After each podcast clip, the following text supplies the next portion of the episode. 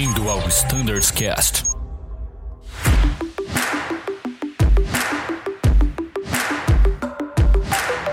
Fala pessoal, sejam todos muito bem-vindos. Eu sou o Bruno Scardoelli e esse é mais um episódio do Standards Cast do Embraer.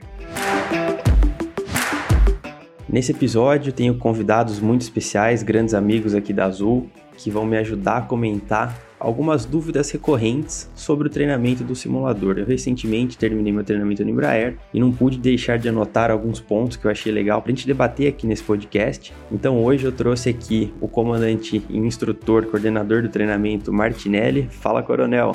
Seja muito bem-vindo. Fala, Bruno. Bom dia, bom dia a todos. Muito obrigado pela oportunidade aí da participação no Standardcast. Obrigado pela oportunidade, Danilo, o Abner e o time todo do Fly Standard. É um prazer aí participar com vocês. A gente está à disposição aí para tirar dúvidas, bater um papo, fazer um, um podcast fantástico aí sobre o Embraer, sobre os nossos treinamentos aí, tudo que vocês precisarem.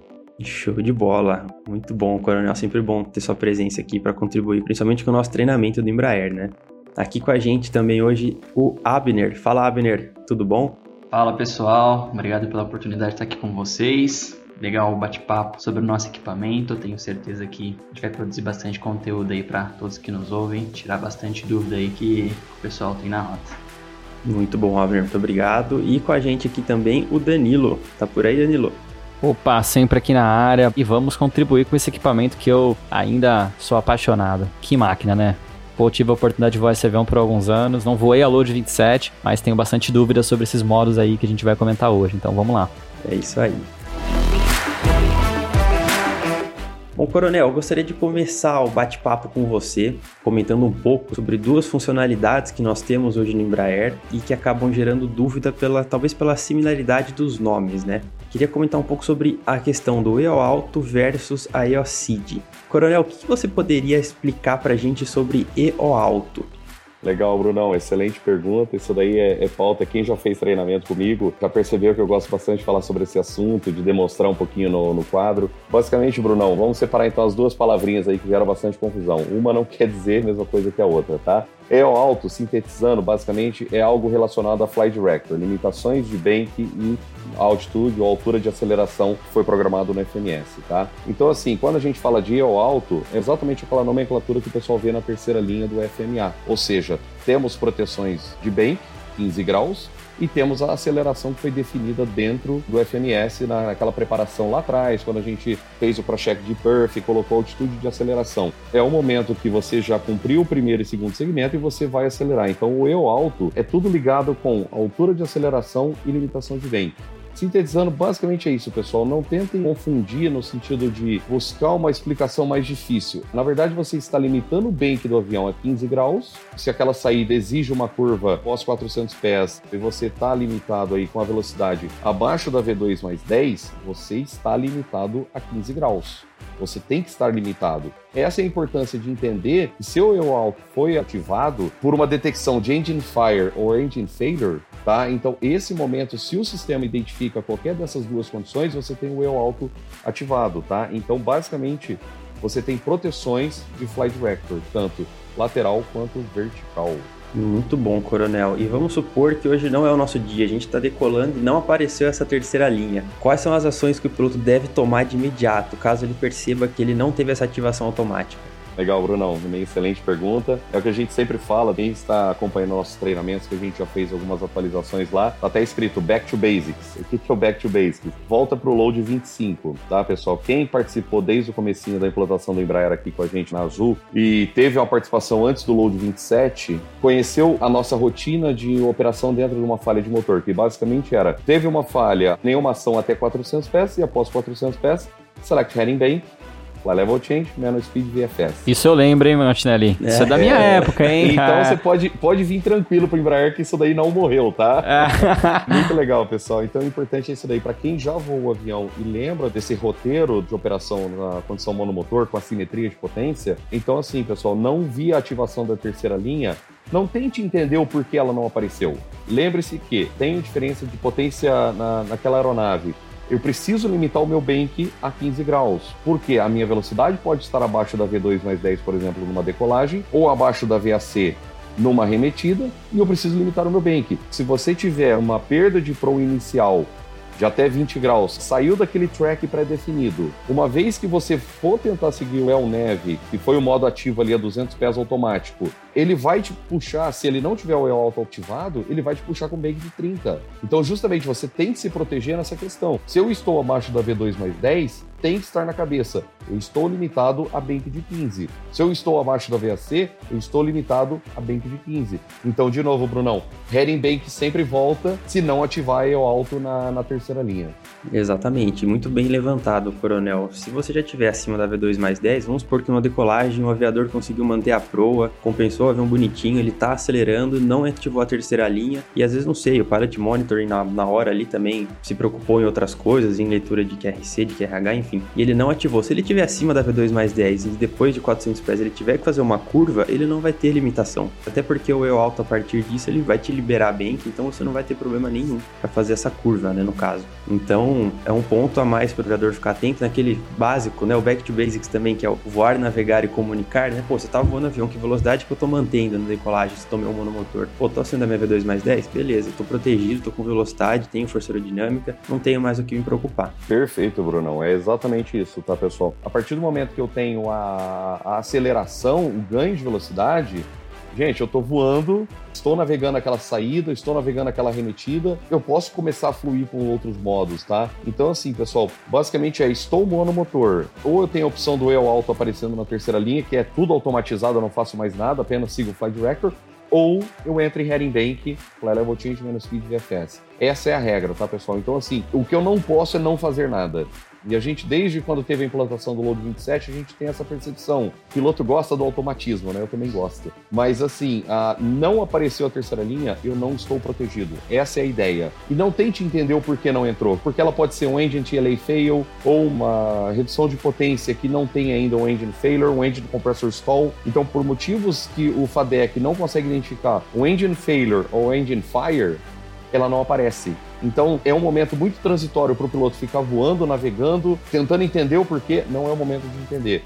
Duas opções. Eu alto, ativou, estou tranquilo. Eu alto não ativou, back to basics. É só solicitar. Heading bem, fly level change, menos speed VFS. E algo interessante se falar sobre isso, que eu me lembro, principalmente na transição da Load 25 para a Load 27, é que havia dúvida se o não aparecimento da terceira linha durante uma condição monomotor na decolagem estava associada ao simulador se era um problema do simulador, né, ou se também iria acontecer nas nossas aeronaves. E como o Martinelli bem explicou para a gente agora, uh, o não surgimento da terceira linha pode estar associado aos parâmetros do motor, né? Caso não haja queda dos parâmetros que estão associados ao surgimento da terceira linha, ativação do, do automatismo dessa load, a gente não vai ter a ativação do mesmo, né? Então a gente vai ter que lembrar os modos da load 25 como já foi bem falado aqui, e dar continuidade no nosso voo. Então não é uma pane que está associada ao simulador. A gente pode encontrá-la em voo dependendo do problema que a gente tem no nosso motor. Tá né? fora do trigger dele, né? No 30 também, é assim, ele tem os triggers de falha de motor dele e tal, dependendo se é o NEO, se é todo avião tem isso, na verdade, com automatismo. Então você tem uma falha que não entra dentro da, daqueles gatilhos de acionamento dos automatismos correspondentes, cara. E é por isso que a gente tá na cabine, né, pessoal? Exato. Lembrar que pode acontecer, pode acontecer no avião, não é uma pane de simulador, né? Exatamente. Pode acontecer no avião. Exatamente, Abner, foi muito bem colocado. O Danilão também, o Danilão falou um pouquinho aqui, é o airmanship, né? Nós temos que entender as limitações do sistema. O Abner bem colocou esse ponto aí que no começo o pessoal achou que era uma falha de sistema. De fato, o simulador, toda vez que a gente reposiciona ele, se não faz um PDPU, ele acumula alguns erros internos e porventura ele não aparece o eu alto, tá? Então, assim, às vezes a, o colega tá fazendo treinamento, pô, mas eu tive um monomotor, o simulador não representou o eu alto. Não é problema nenhum, porque às vezes pelo reposicionamento, pela, pela série de tentativas e treinamentos que a gente tem feito, ele cria alguns erros internos ali e não aparece. Se não aparecer, era em Bank, Fly Level Change Menos Speed. Eu até sempre para meus alunos, quando a gente está fazendo treinamento, os nossos pilotos. Pessoal, não apareceu o eu alto? Melhor ainda. Então a gente tem a oportunidade de treinar algo diferente do automatismo. Então é uma limitação, bem lembrada pelo Wagner, do simulador, mas pode ser que o avião represente a mesma coisa. Se, de novo, aí vem o que o Danilo falou. Não apareceu aquele automatismo esperado, back to basics. Muito bom, coronel. Acho que ficou bem claro agora para o pessoal o que significa esse eu alto.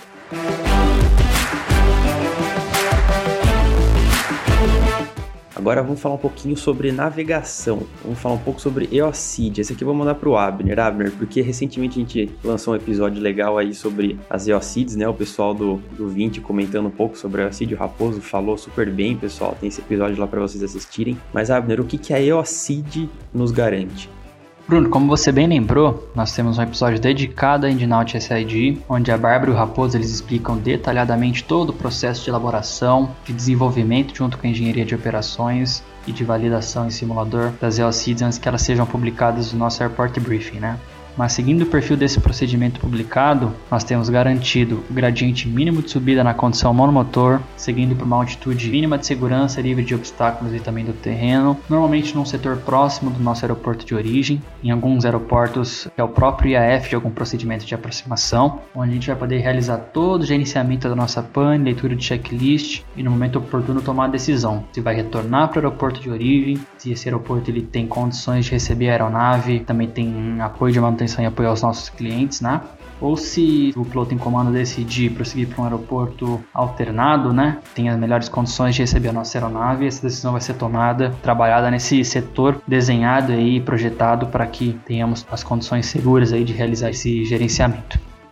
Exatamente, é uma área que foi desenhada pela engenharia que mesmo monomotor a gente vai conseguir cumprir o gradiente mínimo ali, livrando todos os obstáculos das redondezas do aeroporto, né? E que a gente vai ter, como você muito bem disse, uma área protegida. Então acho que assim é legal reforçar que, pessoal, uma coisa é navegação, é, é voo para onde o avião está indo, navegação lateral e vertical. Outra coisa é a proteção do sistema da aeronave, né? Então assim, são coisas distintas, claro, no monomotor provavelmente você vai precisar das duas, é muito importante o piloto estar atento a isso, mas não só ao voar.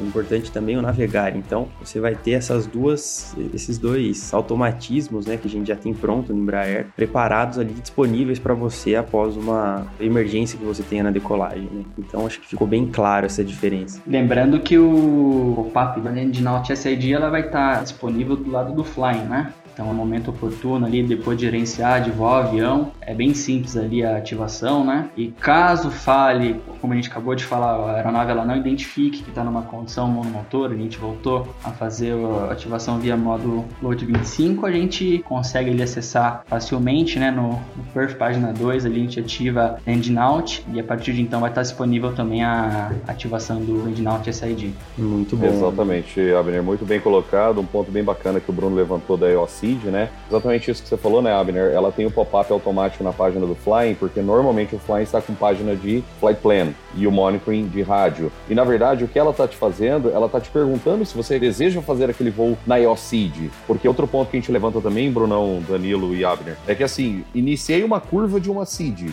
daquela seed que foi autorizada pelo controle. E eu tenho uma falha depois que eu iniciei aquela curva da seed, eu não retorno para a EOCID porque eu vou estar abaixo da MSA, vou ter que fazer uma curva de retorno dentro de uma área não protegida. Por isso que, na verdade, a EOCID é um pop-up. Ela tá te dando uma ideia assim, você quer voar o EOCID? Mais ou menos a pergunta, você quer navegar isso? E aí vem aquele lado do airmanship. O piloto decidir se ele vai ou não voar aquela trajetória. E lembrando, pessoal, que a CID, ela é um trajeto, igual o pessoal bem colocou aqui, é seguro, lateralmente, verticalmente, ali na questão de gradiente de, de subida, né? E pode ser usada para outras coisas, tá? Ela tem o nome de EOCID, mas, por exemplo, tivemos um Unreliable Speed. Pô, eu posso declarar Mayday e fazer aquele perfil lateral. Pô, tivemos uma falha de Jammed Control Column. Pitch, eu posso fazer também ó, um setor daquele lá que vai me proteger. E é só basicamente definir para o controle o que você está fazendo. Por isso que também é muito importante, pessoal, normalmente nas instruções que a gente faz, é informar o piloto para desenhar aquilo ali na cabeça dele para ele poder fluir para o controle. Porque o controlador que está lá na operação, ele não sabe se você falar o que é uma contingência da Azul. Ele não tem ideia, porque a Azul tem uma, as empresas congêneres têm outra. Então por isso que é importante, pô, Mayday, Mayday, Mayday, a gente vai seguir na proa 6 milhas, após curva direita, proa de Cóviga, subindo para 6.500 pés. Ou seja, a gente tem que descrever o procedimento que, que vai ser efetuado por aquela tripulação. E essa é a importância do EOCID ser um pop-up e não ser uma, uma introdução direta daquela rota. Então, essa é a diferença principal do EOCID. O porquê que ela entra como pop-up e não como uma regra a ser seguida. É opcional dos pilotos, ou seja, iniciei a curva da CID, não retorno mais para a EOCID porque eu não vou estar protegida por estar abaixo da MSA. Muito bom, coronel, perfeito. Mas vamos pensar agora, pessoal, que a gente tá todo mundo na cabine lá, a gente vai fazer o nosso briefing de emergência, né? A gente sabe que agora a gente tem o nosso briefing guide para seguir, com alguns exemplos ali do que tem que ser falado, mas eu vejo que assim, uma parte muito importante do nosso briefing de emergência é aquela parte que você fala até os 80 nós. Então assim, é uma fase ali de voo que você vai estar no regime de baixa velocidade, e que você tem mais critérios ali, você tem que prestar mais atenção numa rejeição, se você vai decidir rejeitar ou se você vai decidir prosseguir a sua decolagem, né? O que você acha que a gente tem que se atentar numa rejeição de baixa? Algum, alguns exemplos que você citaria como importante para uma rejeição de baixa velocidade versus uma rejeição de alta velocidade? Basicamente assim, o que a gente tem nas diferenças de, de regime de alta e de baixa são praticamente os fatores que inibem as mensagens ICANS, tá? Então, como você bem lembrou, até 80 nós, nós estamos no regime de baixa. Então, qualquer rejeição até aquele ponto, ele pode ser decidido com tranquilidade com a tripulação no quesito distância de parada remanescente da pista, temperatura de freio, o conjunto de que o RTO vai operar ali acima de 60 nós. Então, assim, é um tempo que os pilotos podem ter uma tranquilidade para uma tomada de decisão mais eficaz e mais direta. Um exemplo muito prático que a gente tem, que aconteceu muito no começo aqui das operações do Embraer, foi o engine TLA Not in toga. Quando você iniciava a aceleração da potência do, do motor ali, às vezes ficava algum pouquinho sem chegar no detente de toga e trigava essa mensagem.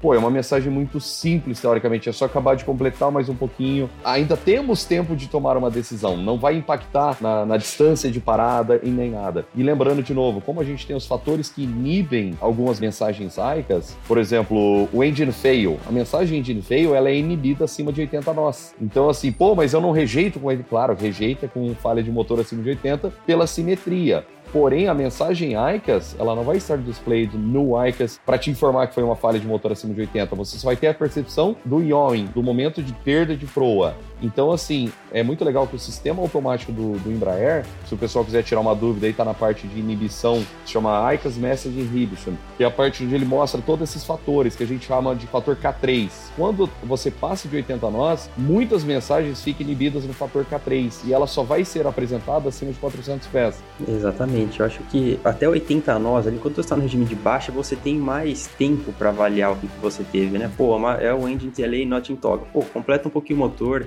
se chega lá antes de você rejeitar, né, Coronel? Então, assim, você não tá, é o que você falou, não vai te penalizar tanto em distância de parada, temperatura de freio. Você pode julgar melhor que mensagem que você teve para decidir se vai finalizar o seu voo, se você realmente precisa rejeitar ou se você vai prosseguir. A coordenação de cabine é fundamental. Ela é, ela é fundamental. O Pilot Monitoring rapidamente observar ali o que está acontecendo, anunciar em alto e bom som end telhar na toga. Ok, completa e toca a aviação. Acabou, plane morta. Ou se for alguma mensagem que realmente necessite de atenção, também uma boa coordenação, uma assertividade ali na fala vai ser fundamental. Lembra que o MGO sempre preconiza lá no capítulo 9 que em caso de dúvida quanto a quanto aquela condição indicada no ICAS né, vai impactar a sua performance de decolagem, é sempre melhor rejeitar em baixa energia. A frase do MJO é exatamente essa. Então a gente precisa ter isso em mente. Uma coordenação, uma assertividade para identificar o que aconteceu, anunciar e tomar uma decisão é fundamental para evitar entrar numa fase ali de alta energia no Embraer acima de 80 nós. E é claro também que são várias as possibilidades de falha numa rede de decolagem. Tá aí a importância do briefing, né? A gente comentar o máximo possível sobre elas e qual é a intenção, né? Essa mensagem de engine delay na toga, eu sempre costumo falar porque a gente sabe que é uma condição que não necessita de uma RTO, né? Então, deixando coordenado ali no briefing, dá para deixar os dois sabendo que caso aconteça aquilo, a intenção é prosseguir, corrigir ali na mão, segue o voo com tranquilidade. Agora, existem tantas outras possibilidades que vai ser necessário uma RTO e também é importante comentar comentar sobre isso no briefing e deixar ali bem alinhado quais são as decisões que serão tomadas, né? Exatamente esse é o ponto que vocês uh, citaram, é tempo de tomada de decisão.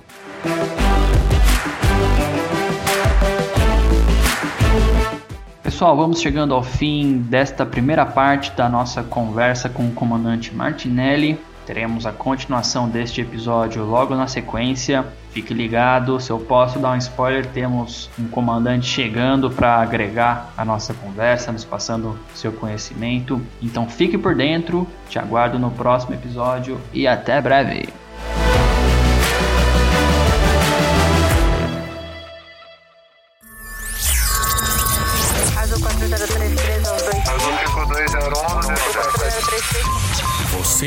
Ao Standards Cast.